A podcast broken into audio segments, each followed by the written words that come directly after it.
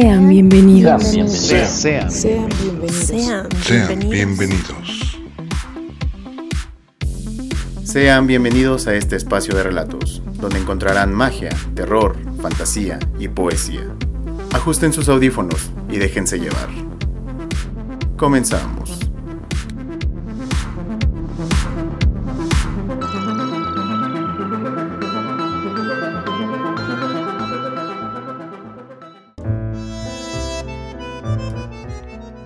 Sean bienvenidos al rincón de poesía y romance.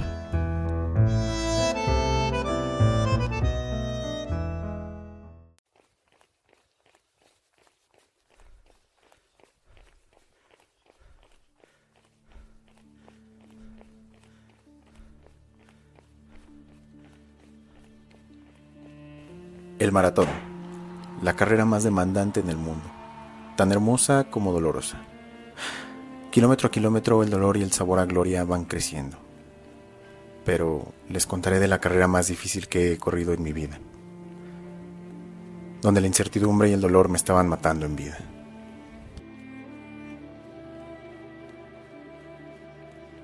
Todo comenzó cuando un día un gran amigo Edgar me invitó a correr una carrera. Yo en la vida había movido un dedo siquiera para en defensa propia. Sin embargo, acepté. Apenas llegué a la meta, me inscribí a otra y después a otra. Conforme corría, me sentía mejor emocionalmente. Mis padres me acompañaban en cada carrera y mi madre al inicio de cada una me decía, nos vemos en la meta. Un día mi madre me dijo, ya conoces las carreras de 5 kilómetros, es momento de subir. Con mucho pesar me inscribí a una de 10 kilómetros. Al terminar pensé, genial, sigo vivo. Entonces me volví el rey de los 10 kilómetros. Mis padres siempre estaban en la meta. Y a veces algunos amigos iban por curiosidad.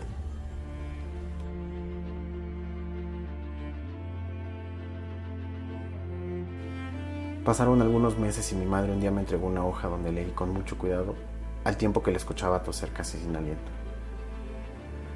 Usted ha sido inscrito con éxito a nuestro medio maratón y su número de participante es el 2150. ¿Estás loca?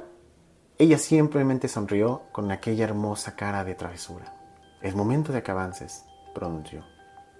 Así todo el mes de febrero me dediqué a entrenar arduamente para no fallar. Mínimo para no morir en el kilómetro 13. Al mismo tiempo aquella tos de mi madre crecía día con día y a todos en casa nos tenía sumamente preocupados. Todo había empezado en diciembre pasado. Un día me pidió que la llevara al médico pues se sentía que no podía respirar. Nos dijeron que tenía algunos problemas pulmonares, no muy graves, y que con los cuidados correctos estaría bien. Pero para finales de febrero las cosas no mejoraron. Tuve algunas carreras ese mes y mi madre me seguía acompañando con gusto. El 13 de marzo del 2016 tuve una hermosa carrera en Teotihuacán. Nos levantamos muy temprano para llegar.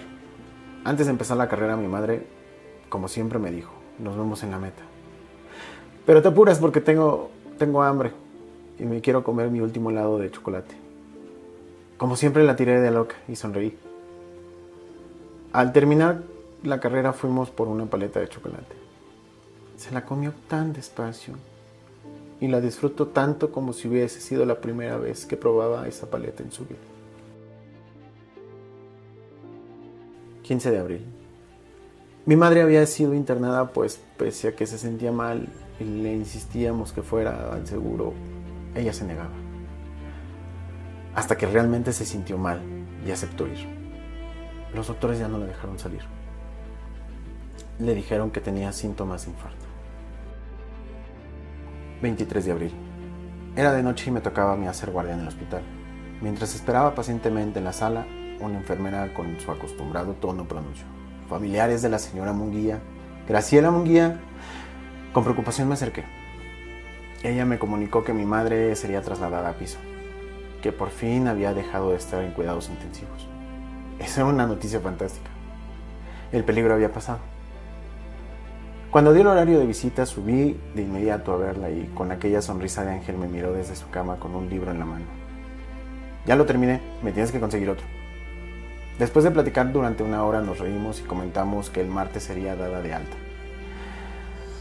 Sus ojos se iluminaron con esa noticia y dejando el libro a un lado me dijo, te quiero pedir dos favores. El primero es que pase lo que pase, nunca dejes de correr. Y el segundo, quiero que te cuides mucho. Tú sabes a qué me refiero.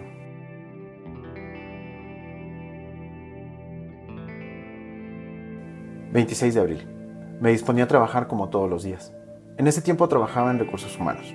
...estaba por encender mi computadora... ...cuando de pronto llegó un mensaje a mi celular... Era mi cuñada que nos avisaba que mi madre se había puesto mal, que estaba sufriendo una crisis. Sin pensarlo dos veces, tomé mis cosas y al tiempo que corría a la puerta le dije rápidamente a mi jefa, quien solo asintió con la cabeza. Al llegar a la clínica subí hasta el piso donde mi padre esperaba. Con el rostro desencajado me explicó que mi madre había tenido un ataque de ansiedad que no la dejaba respirar. A hurtadillas me metí al cuarto donde estaba y la vi sentada con una mascarilla. Al verme me dijo que se sentía mejor, pero su respiración no me lo parecía. Así que con desesperación quise buscar un médico, pero ella me detuvo diciendo, tranquilízate, estoy en un hospital y ellos saben lo que hacen. Me tomó con fuerza del brazo y con una mirada que no veía desde mi última travesura.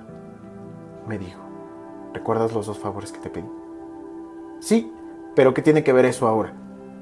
Quiero que los cumplas. Recuerda, pase lo que pase. Nos vemos en la meta. Después de unos minutos y con toda la impotencia del mundo, los doctores nos dijeron que habían tenido que inducir a coma a mi madre o sufrir un infarto fulminante. Que harían todo lo posible por salvarla.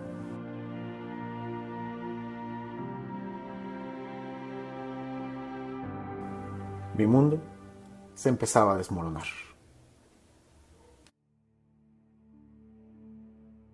30 de abril. Una bacteria se instaló en los pulmones de mi madre mientras permanecía en coma.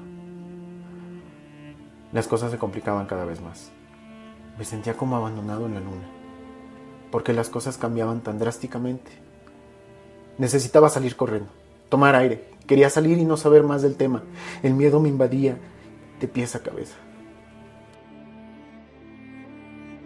Los doctores hacían todo lo posible por salvar a mi madre. Mis hermanos me dijeron que me fuera a la casa porque tenía que correr, pero yo no me quería mover de aquel lugar. No sé cómo explicar lo que sucedió después. Solo sé que es algo que no le deseo a nadie. Y es algo que todos sabemos que sucederá y todos llegaremos a ese punto. Sin embargo, no queremos que así sea. No existe una palabra que te reconforte en ese momento. No existe una frase que no suene tonta y sin sentido. No existe absolutamente nada que te cure en ese momento.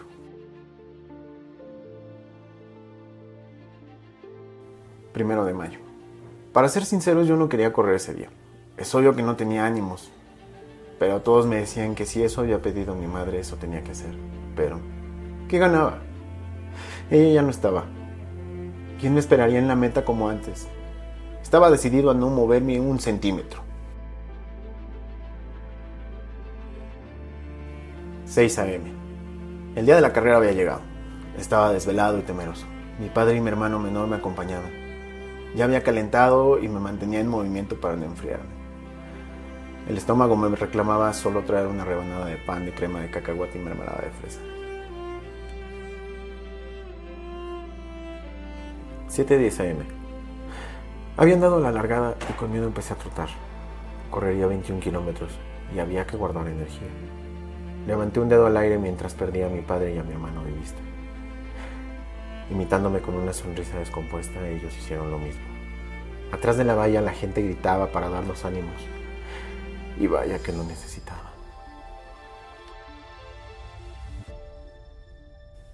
8 m.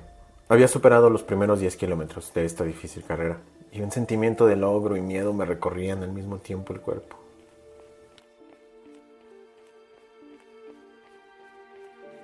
9.10 am, kilómetro 18. Las piernas me dolían. Estaba decidido a renunciar en el bosque de Chapultepec cuando escuché. ¡Prohibido rendirse! Era Edgar, que trotaba unos metros atrás de mí. Alguien te espera en la meta. Las lágrimas casi me traicionan. Mi mundo no tenía sentido en aquellos momentos. 9 y media AM. La meta estaba a un kilómetro. Y de pronto me detuve. Me quedé parado, en la última recta mirando la palabra meta, completamente inmóvil.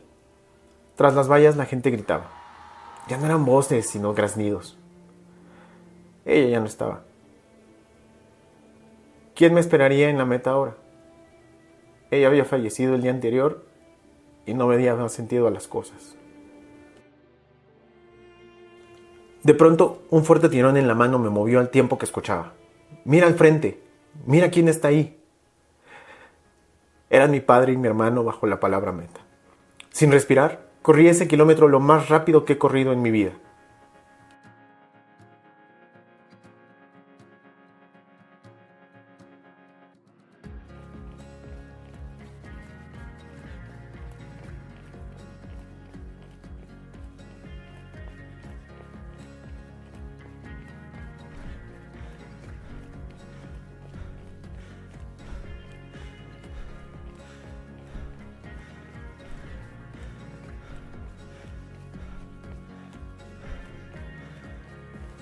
Edgar sostuvo muy fuerte mi mano. Y en ese preciso momento me di cuenta que no solamente él me sostenía, en la otra estaba mi madre, porque ella no me esperaba en la meta. Ella corría conmigo a partir de ese momento. Al cruzar la línea final alcé nuevamente el dedo sin darme cuenta, y mi padre y mi hermano hicieron lo mismo. Desde aquel momento, cada logro que tenemos, por mínimo que sea, alzamos el índice al cielo. Las cosas suceden por algo. Ese amargo capítulo de mi vida se convirtió en motivación día con día. Algunos días después de la carrera, encontré un sobre con mi nombre entre las cosas de mi madre. Sentí sorpresa y miedo al ver lo que contenía. ¡Felicidades! Aquí está tu número de corredor para el maratón de la Ciudad de México. Tu número es el 25.330. Me quedé pasmado viendo la hoja por un largo rato. Y de pronto se dibujó una sonrisa en mí. Me di cuenta que esa había sido la última travesura de mi madre.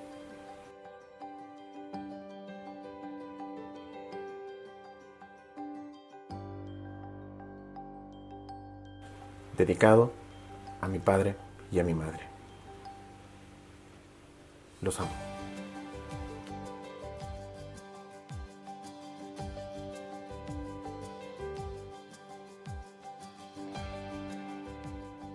Un me gusta es un aplauso. Este relato es de mi autoría y se llama Nos vemos en la meta. Más que un cuento es un homenaje a mi familia y a mis amigos. Pero sobre todo a mi madre y a mi padre, que siempre han estado en todo momento conmigo. Aunque mi madre ya no está físicamente, ella está en cada momento que paso. Ella está en cada uno de mis pasos. Mis padres siempre estarán en cada uno de mis logros. Este relato lo pueden encontrar en el libro 140 100 relatos durante la cuarentena, de la editorial Yo Publico. Si te ha gustado, recuerda darle like y sigue el canal. Pronto estaremos subiendo más contenido y tendremos presentaciones en vivo. Y recuerda, nos vemos en la próxima, nos vemos en la meta.